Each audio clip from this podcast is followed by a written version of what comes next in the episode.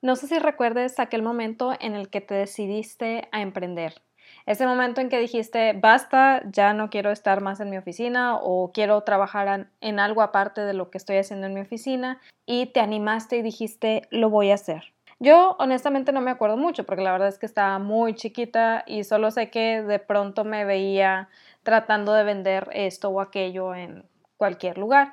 Pero sí recuerdo ya cuando estaba en mi último trabajo, cuando dije, sabes qué, ya no quiero más. Eh, es un trabajo de oficina, ya quiero tratar de irme hacia lo que yo quiero, es decir, hacia mi emprendimiento. Me acuerdo que estaba ya mentalmente cansada de todo lo que estaba sucediendo en la oficina y pues realmente quería irme por mi cuenta, quería intentar algo por mi cuenta. Y es ahí en ese punto de inflexión donde uno dice, ya no quiero más eh, este trabajo de 9 a 5, por decirlo de alguna manera, y empieza a tratar de empaparse de cosas de emprendimiento, empiezas a escuchar podcasts de emprendimiento, como emprendimiento saludable, o empiezas a asistir a conferencias, a eventos de networking y muchísimas cosas que hoy en día están al alcance de toda esta gente que desea hacer algo por su cuenta, lo cual es una gran ventaja.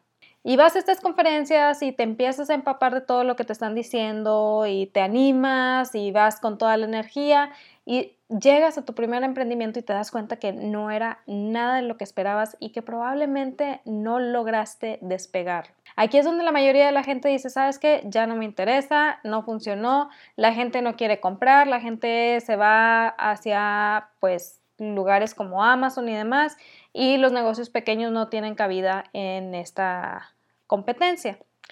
Es lo que sucede con la mayoría de la gente. Otros tantos dicen, a ver, ¿qué está pasando aquí? Eh, la gente no quiere comprar o a lo mejor no estoy con el producto correcto o a lo mejor no lo estoy diciendo bien, o a lo mejor no estoy haciendo mis publicaciones en los horarios correctos, etcétera, etcétera, etcétera. Y se pone a investigar qué es lo que está fallando en su plan, pero muchas veces se queda bloqueada. ¿Por qué?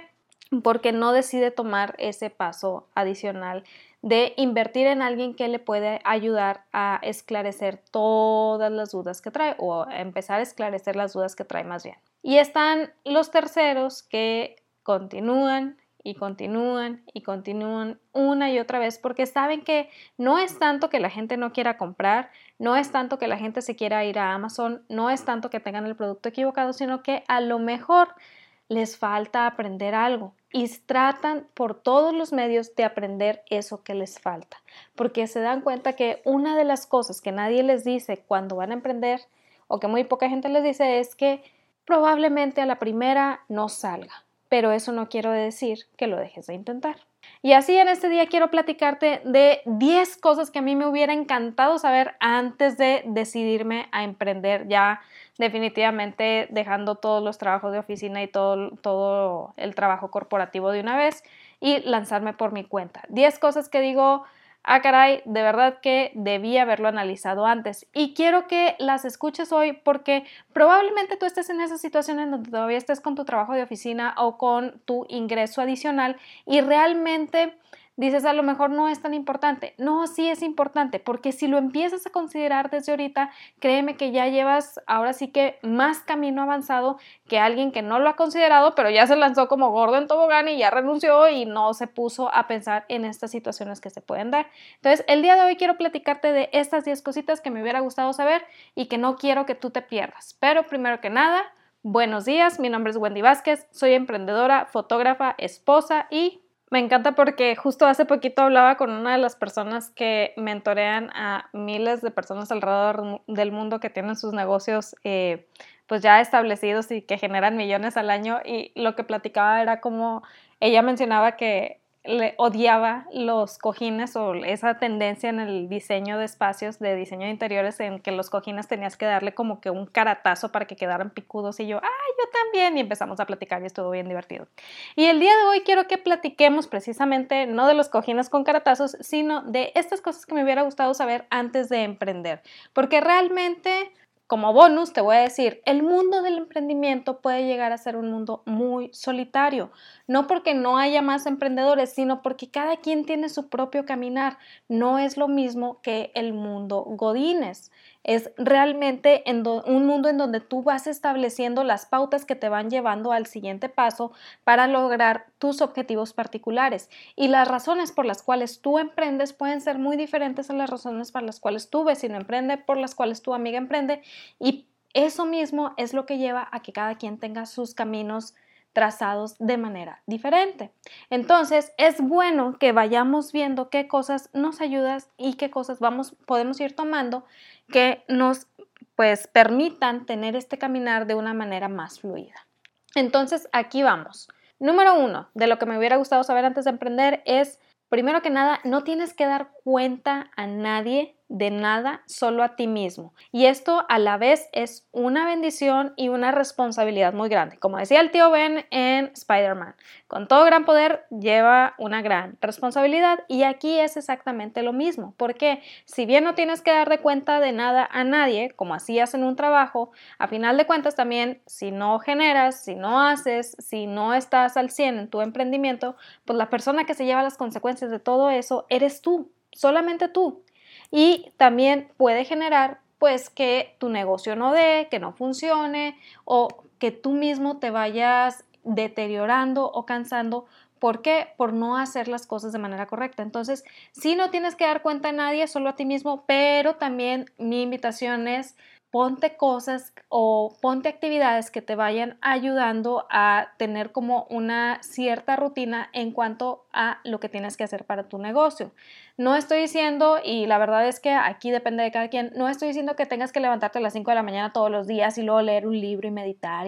No, simplemente te estoy diciendo qué rutina te funciona a ti y ponla en práctica. Eso te va a ayudar mucho a que vaya andando poco a poco ese proyecto que tú tienes en mente. Y si bien no tienes que dar cuentas de nada a nadie, tampoco quiere decir como que, ay, me voy a descuidar y no lo voy a hacer. No, el chiste es hacer un compromiso con uno mismo de lograr ciertos objetivos. La ventaja es que si en algún momento no puedes lograr esos objetivos, no te preocupes, simplemente es sentarse, analizar qué es lo que, lo que pues, no sucedió como quisiéramos, dar el cambio necesario y seguir avanzando.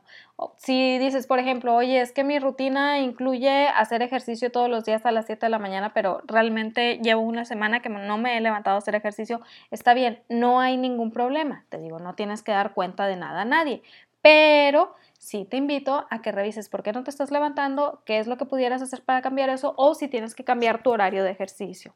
Esa es la ventaja de ser tu propio jefe. Como te digo, es una gran ventaja y a la vez una gran responsabilidad. No nos olvidemos de la responsabilidad, porque mucha gente te lo vende así como que, ay, sí, sé dueño de tu tiempo, haz lo que quieras, bla, bla, eso que tronó fue mi hombro, haz lo que quieras, y no te preocupes de nada más. No, sí te tienes que preocupar porque a final de cuentas, si tú no generas, no tienes negocio y si no tienes negocio, pues no hay dinero y si no hay dinero, no hay comida y si no hay comida, nos morimos de hambre, como ya lo he dicho muchas veces. Entonces, con todo gran poder llega una gran responsabilidad y en este caso la responsabilidad es hacerte cargo de tus proyectos y de lo que tienes que hacer para, para lograr esos proyectos. Número dos, no está mal admirar influencers. Este es un punto bien controversial, pero ya llevaba tiempo queriendo platicar de él, porque no está mal admirar influencers o gente que sabe más o supuestos gurús.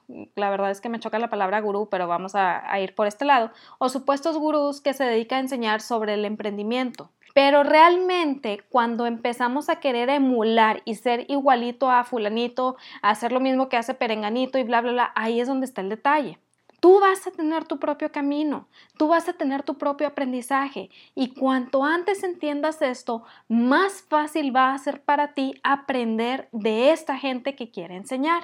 Con esto no quiere decir que vayas y te gastes los miles de dólares en el primer curso que veas, no, pero sí entiende, va a haber mucha gente criticando a las personas que probablemente admires y va a haber mucha gente que esté a favor. Realmente en este mundo del emprendimiento una de las ventajas o una de las maneras de llamar ruido es crear eh, bandos, por decirlo de alguna manera, y muchos emprendedores masivos o que hacen emprendimientos a gran escala se encargan de hacer esto. No estoy diciendo que esté bien, no estoy diciendo que está mal, simplemente estoy diciendo, si crees que puedes aprender algo de ellos, está bien, aprende, pero no quieras ser igual. Ellos ya tienen ese camino trazado. Y si tú intentas ser igual a ellos, realmente estás entrando en el océano rojo de toda la gente que está queriendo ser igual a ellos.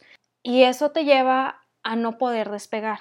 Tú tienes tu propio camino. Vas a aprender de fulanito, vas a aprender de perenganito, vas, a aprender de sutanita. Y todo esto va a llevar a que tú vayas andando ese camino que es particular, que es tuyo. Y de esa manera vas aprendiendo a crear tus propios esquemas de trabajo. Y eso es algo bueno. No todos tienen el mismo esquema de trabajo y eso es algo bueno.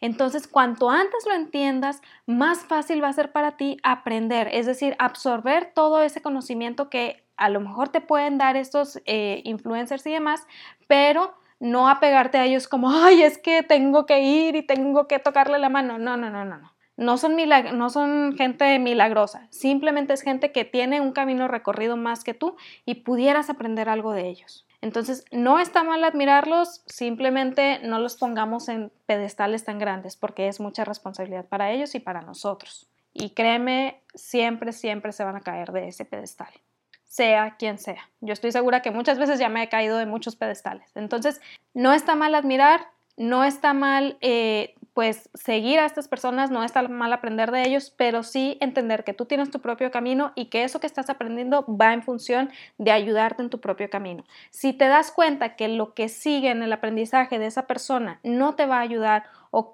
te das cuenta que realmente no es lo que tú quieres para tu emprendimiento, es válido no comprar ese siguiente curso, es válido no acudir a esa enseñanza, es válido pues dar la vuelta y buscar otras personas que se adapten más a la visión que tú traes, porque tu visión es tuya, es tu camino. Entonces, es válido hacer todo esto y no por eso eres menos emprendedor o no por eso eres un zombie seguidor de fulanito o perenganito. Simplemente eres alguien que está trazando su propio camino y aprendiendo al mismo tiempo. Esta es una de las más controversiales porque la verdad es que sí, cuando he ido a charlas y demás así de supuestos gurús o gente que sabe más de emprendimiento y cosas así, realmente es como, pues hay bandos muy grandes entre, no, esta persona solamente quiere tu dinero, ah, no, es que esta persona me ayudó muchísimo, logré esto, esto y esto y esto. O sea, aquí realmente depende de cada quien, de lo que tú puedas aprender y de que tengas la diligencia para saber decir, hasta aquí, aquí ya no me interesa, esto sí, es decir, saber consumir con pensamiento crítico. Es muy importante que lo tengamos en cuenta.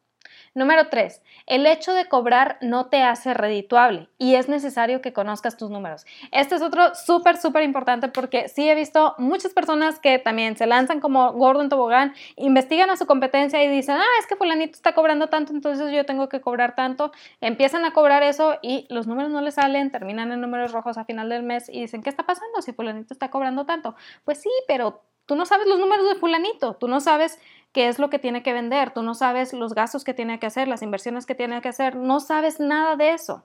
Como decía, cada quien tiene su propio camino, entonces es necesario que tú establezcas tus números para saber cuánto tienes que cobrar, cuánto tienes que vender. Eso es lo que te va a hacer redituable, no investigar a tus competencias y poner los mismos números, porque no sabes si la competencia está compitiendo por precio en primer lugar y en segundo lugar no sabes ni siquiera si está siendo redituable, no sabes ni siquiera si realmente eh, es su negocio principal o es un negocio aparte o simplemente lo hacen para sacar para sus chicles. O sea, cada quien, como te decía al inicio, tiene su razón para emprender. Entonces, como su razón no va de la mano con tu razón, muy probablemente sus números a ti no te sirvan. Y aquí me vas a decir, Wendy, es que si todo el mundo está cobrando tanto, es que ese es el precio del mercado. Sí y no. Sí es el precio del mercado si te estás fijando mucho en el producto, pero si quieres ir más allá de, entonces vas a encontrar la manera de conectar con tu prospecto de cliente ideal para ofrecer tu producto o servicio de una manera particular, de una manera que te aleje de ese océano rojo de competencia y te lleve a un océano azul en donde ahora sí que, como decía Ras Al a Batman, te conviertes en un ideal. ¿Suena complejo? Sí, suena complejo, pero es más eh, accesible de lo que tú crees, porque todo depende no de crear nuevas cosas como mucha gente piensa, no es inventar el hilo negro, simplemente es investigar el mercado. lo cual me lleva al punto número 4. Pesa más saber de ventas y marketing que ser experto en el producto. Y aquí muy probablemente mucha gente me va a tachar de que no, ¿cómo no vas a saber del producto? No, espera, espera, espera. Sí es saber del producto, sí tienes que saber de él, pero no te puedes centrar el 100% en aprender de tu producto y olvidarte de ventas y marketing. Créeme, vende quien conoce el mercado. Vende quien se dedica a investigar al mercado, quien conoce su prospecto de cliente ideal. Dentro de, los libros que te mencionaba anteriormente que he estado leyendo, algo muy importante, un punto que me llamaba mucho la atención, era que dice, no, pues sí, creábamos cartas de venta para esto, esto y esto, hacíamos cartas de venta así, así, así. Sí, te mencionaban todo eso, pero así como que sin querer la cosa, entre renglones también te dabas cuenta que antes de llegar a ese punto en donde creaban la carta de venta, se dedicaban muchísimo a investigar el mercado, a hacer estudios, hacer... Em, no quiero decir encuestas porque la verdad es que en las encuestas la gente contesta lo que tú quieres escuchar, sino escuchaban al mercado de una manera particular. Hay manera de investigar, hay manera de encontrar qué es lo que realmente tu prospecto de cliente ideal quiere. Es más, dentro de esa manera está incluso encontrar a tu prospecto de cliente ideal y aprender a hablar el lenguaje de tu prospecto de cliente ideal. Pero de eso te voy a platicar más en el taller que te mencioné ya en otros episodios anteriores que pronto voy a abrir sobre, sobre cómo crear mensajes de venta para tus redes sociales, para tu campaña de correo, para lo que tú quieras. El chiste es crear mensajes de venta que vayan ahora sí que de manera más directa hacia tu prospecto de cliente ideal y de esa manera puedes conectar todavía más con él o con ella, pero desde la parte de irlo conociendo, porque muchas veces cuando menciono cliente de, prospecto de cliente ideal, la gente es como, ¿y cómo voy a saber quién es? Hay una manera de irlo conociendo y es más fácil de lo que crees.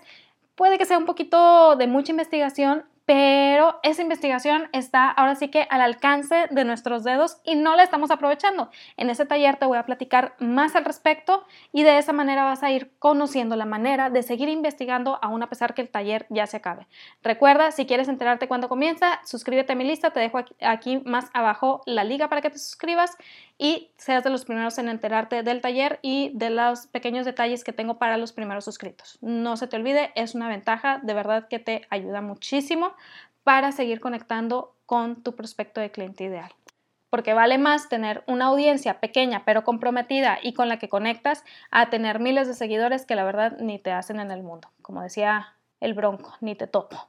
Entonces, vale la pena, suscríbete aquí más abajo y seguimos. Número 5. La perfección es enemiga del éxito ay, la verdad, ¿cómo cuesta este? Y este realmente se los platico desde los inicios de este podcast. Yo cuando comencé este podcast, creo que ya les he platicado en otras ocasiones, no lo comencé precisamente para emprendimiento saludable, lo comencé porque quería hablar del el producto que tengo en mi, eh, pues en el negocio en multinivel en el que estoy.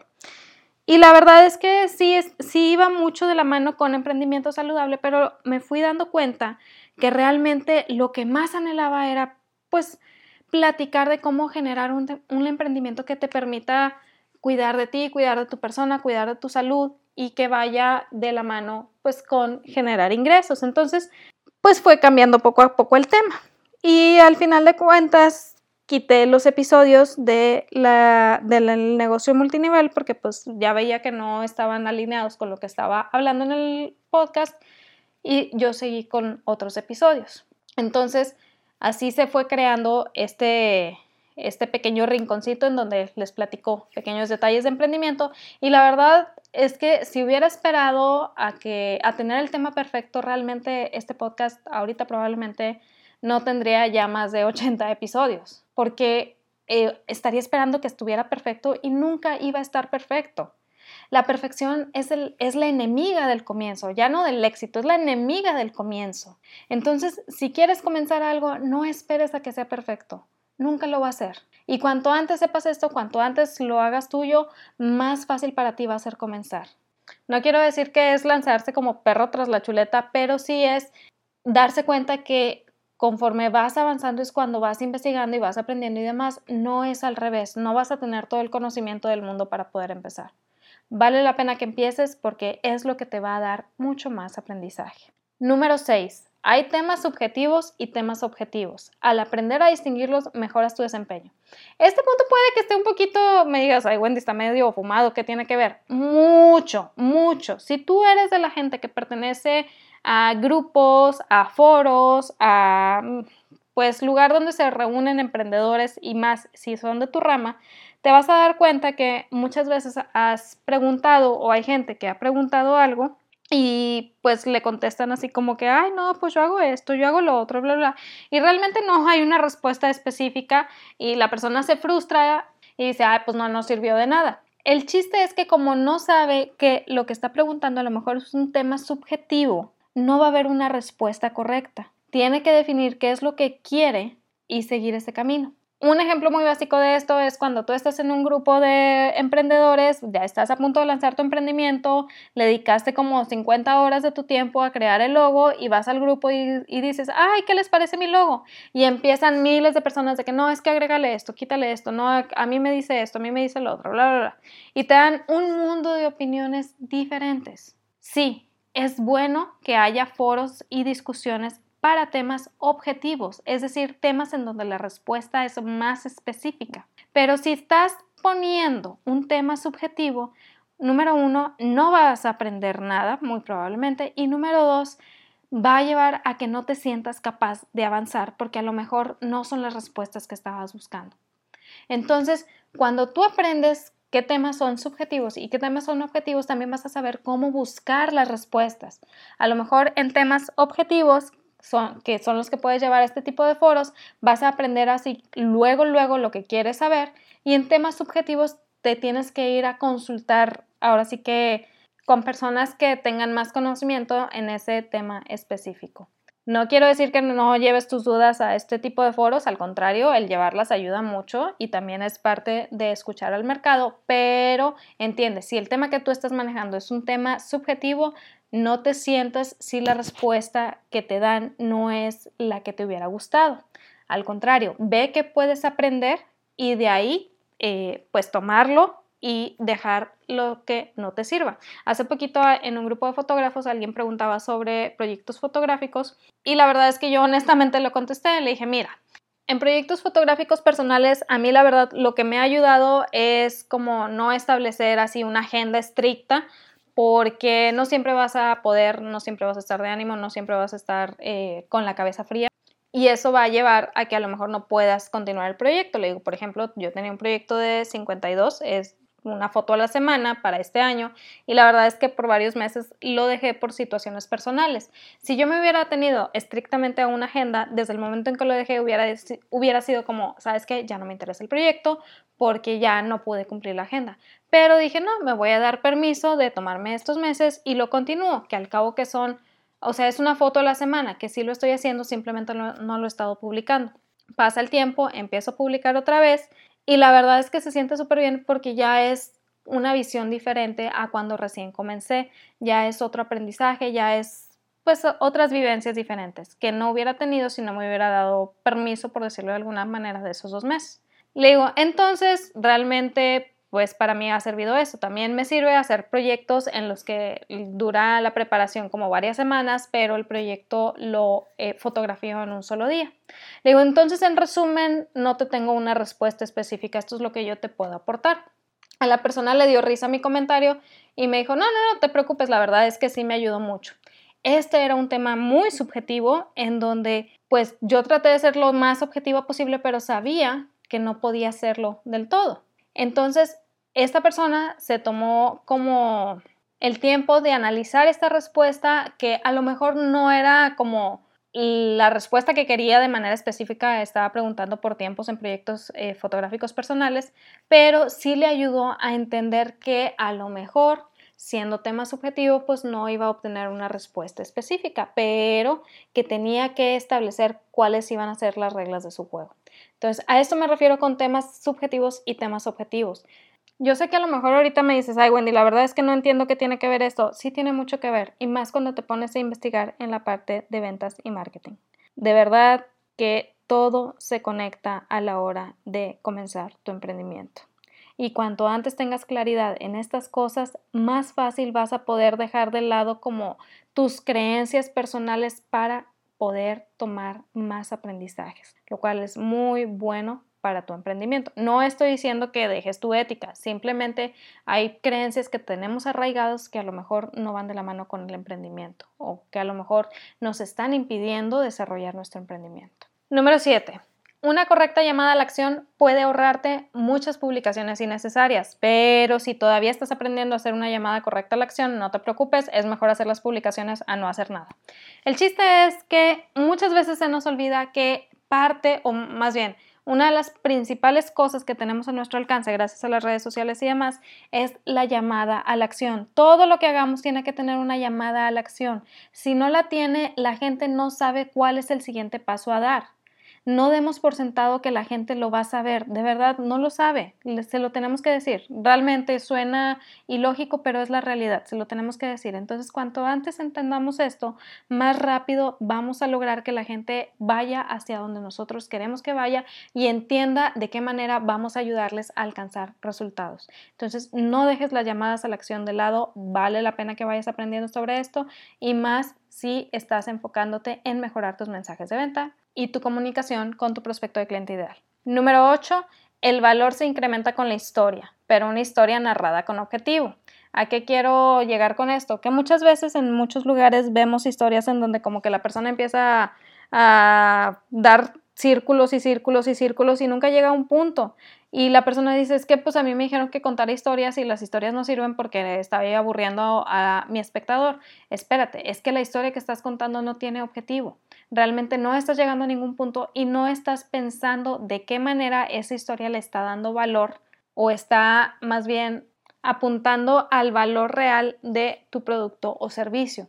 Cuando nosotros contamos una historia tiene que tener un objetivo y esa historia tiene que ir en función de ayudar a la gente a entender por qué mi producto o mi servicio les va a ayudar o les va a permitir alcanzar ciertos resultados.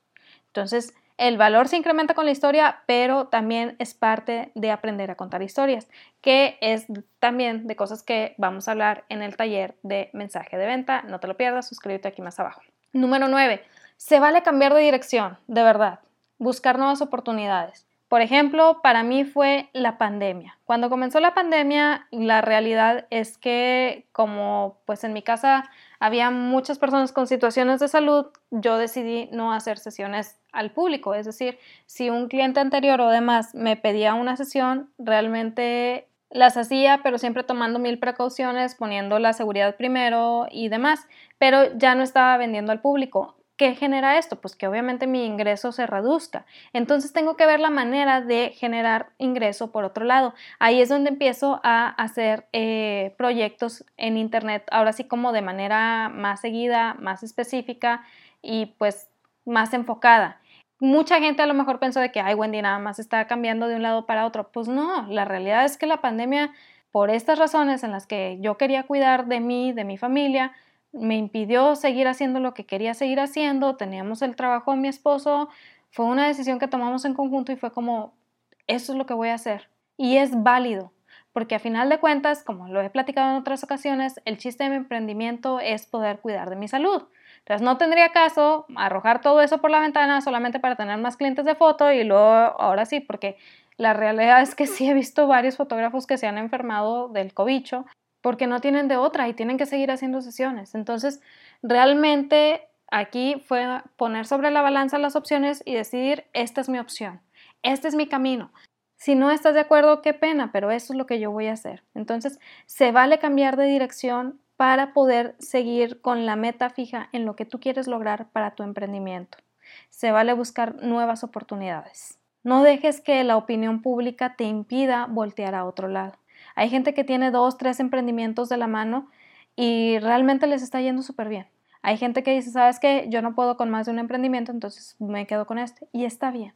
Tú tienes que tener ahora sí que tu camino trazado, tu objetivo bien puesto y seguir por ese rumbo. Y por último, número 10, no todos los días vas a tener ganas de lidiar con tu emprendimiento o con clientes o con proveedores o con lo que tú quieras. Y eso está bien, es normal. El hecho de que sea tu emprendimiento y que le tengas mucho cariño no significa que todos los días vas a andar al 100. Hay días en que te vas a enfermar, hay días en que la familia pues va a estar como media loca, Hay días en que la vida sucede, como ya lo he dicho en otros episodios. La vida va a suceder y no vas a tener ganas de lidiar con nadie. Y en esos días es cuando tú tienes que tomar ahora sí que fuertemente tu por qué y decir, tengo que hacerlo porque tengo que hacer esto para lograr este por qué. No son días fáciles, de verdad que son días en que uno quiere arrojar la toalla, pero vale la pena que no lo hagas, vale la pena que tengas claro ese por qué y que realmente lo lleves ahora sí que como bandera en la mano todo el tiempo, de esa manera te permitas a ti mismo decir, hoy no tengo ganas, pero lo voy a hacer. Y es así como empiezas a construir algo grande. No tiene que ser algo grande para todo el mundo. Si lo logras, qué padrísimo, pero que sea grande para ti, que sea retador para ti, que sea algo que no te imaginabas para ti. Eso es lo que vale la pena. Entonces, esto era lo que quería platicarte el día de hoy. De verdad que son 10 cosas que digo, vale mucho la pena saberlo. Realmente es necesario que la gente se vaya dando cuenta de esto. De verdad que te permite tener una visión muy diferente de lo que a lo mejor tenías sobre el emprendimiento y eso también te permite tener más claridad sobre tu camino, sobre lo que quieres hacer y demás. Entonces, recuerda que tienes el potencial para construir algo grande, algo padrísimo, pero nada sirve que yo te la diga si no te la crees tú primero. Créetela, vívelo, haz lo tuyo y nos vemos el siguiente martes. Bye.